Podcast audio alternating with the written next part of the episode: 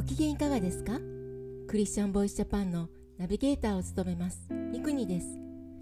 この番組はイエス・キリストを信じたクリスチャンがどのようにイエス・キリストに出会い信じるに至ったか。またクリスチャンとして人生を歩む中での奇跡や祝福を通して本当の神様を証言する番組です。今回は中学生 A 君のエピソードをご紹介します。それではお聞きください。僕は教会へ来る前は学校に馴染めず小学校3年生の3学期から不登校になりました。なぜ不登校になったのか。僕は極度の不安症で何をするにも人の目を気にして何も行動することができなくなったからです。不登校になった僕はいつも家でゲームをしながらゴロゴロしていました。その時はいつも不安でイライラしていました。そんなある日おじいちゃんが教会の敷地内にある介護施設に宿泊することになりました。そして僕はおじいちゃんに会いに行きました。これが僕が初めて教会の敷地に行った日のことです。おじいちゃんと話をする中で教会が行っているチャーチスクールに見学に行ってみないかと言われました。その時あまり乗り気ではなくめんどくさいと思っていました。だけどこのままではダメな気がしていました。おじいちゃんが勧めてくれたので不安を抱えて緊張しながら勇気を振り絞ってお母さんと一緒に見学に来ました。同じクラスを見学させてもらった時最初に感じたのがみんなとても生き生きと授業を受けていてすごく楽しそうだと思いました。そして少人数なので先生と1対1みたいな状況で授業をしていていいなぁと思いました。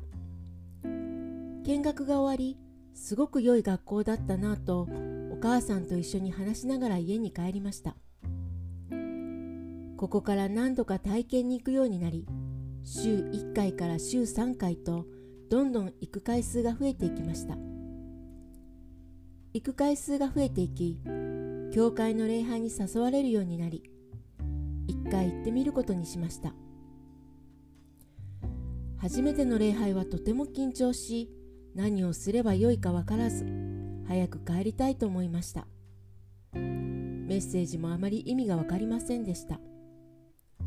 でもその後同じ学年の子2人が初めて福音を僕に教えてくれました。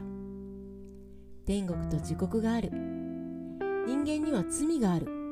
でもイエス様が十字架にかかって死んで3日目によみがえってくれたことを知りました。それを聞いて驚きと感動に包まれその日に神様を信じることができました。信じた後も感動が止まりませんでした。神様を信じるようになって毎朝学校に行くようになり毎日がとても楽しく何か不安なことがあっても神様が僕の不安を取り除いてくださることを信じることができあまり不安を感じなくなりました。そして自分に自信が持てるようになりました。この冬は友達6人と一緒に自転車で兵庫県の北部にある青垣へ行ってキャンプをしたり春は片道180キロの岡山に行ったりしました。神様は僕に最高のプレゼントをくださり僕の人生が180度変えられました。いかがだったでしょうか？不安症で不登校になり家に引きこもっていた A 君がイエス・キリストに出会い変えられ。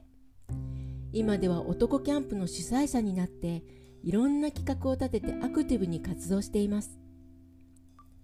次回はお母さんの立場からのエピソードをご紹介します。ぜひシリーズでお聴きください。また YouTube でもこれらのエピソードを動画配信しています。こちらもぜひご覧ください。聞いてくださるすべての人の上にイエス・キリストの祝福がありますように。